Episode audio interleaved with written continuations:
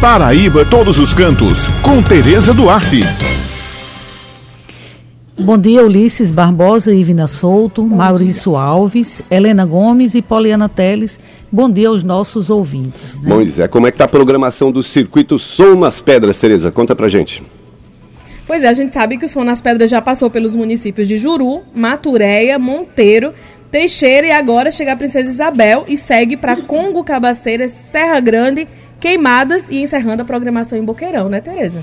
Isso mesmo, Ivna. O Circuito São nas Pedras, um evento realizado pelo Governo do Estado, através da Secretaria de Estado da Cultura, com apoio da Empresa Paraibana de Turismo, PBTU, Empresa Paraibana de Comunicação, EPC, e SEBRAE, além da iniciativa privada, chega amanhã ao município de Princesa Isabel.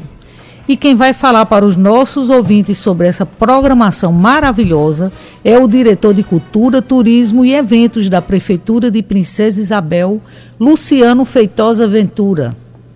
Bom dia, ouvintes da Rádio Tabajara. Quero convidar todos os ouvintes para participar do Som nas Pedras que acontecerá dia 5 de outubro. O que é que nós vamos ter nessa programação? Nós vamos ter o Som nas Pedras no Lajeado Pedra do Guiné, que temos algumas furnas, lagos, trilhas, um espaço muito interessante que vale a pena conhecer, que é um espaço que marcava a época da colonização em Princesa Isabel. A referência para estar em Princesa Isabel era a Pedra do Guiné.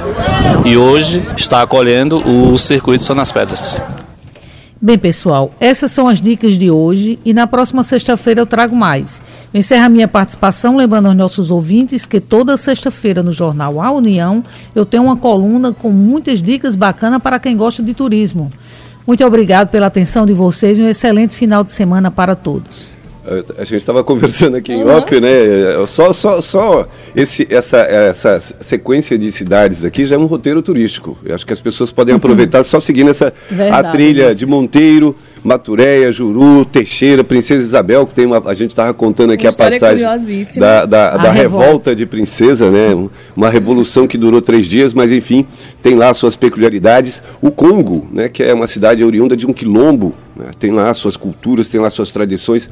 E tudo isso hoje muito mais fácil de circular, né? Por causa das rodovias que foram construídas. O anel do Cariri são 200 quilômetros do Anel do Cariri. Hoje você vai para todas essas cidades sem passar por estradas uma estrada boas, de barro, por estradas boas. Então você pode fazer esse circuito todinho, esse anel todinho e conhecer essas cidades, conhecer principalmente a região do Cariri que eu particularmente adoro. Monteiro é uma das cidades do coração eu acho que se eu fosse Belíssimo. nascer em alguma cidade da Paraíba, eu também optaria ali por Monteiro. Mas enfim, vale a pena demais. Hoje você pode fazer essa viagem saindo ali por Boa Vista, já pegando estrada pelo Cariri afora, fazer esse circuito de 200 quilômetros, que mais dá que 3, 4 horas de viagem.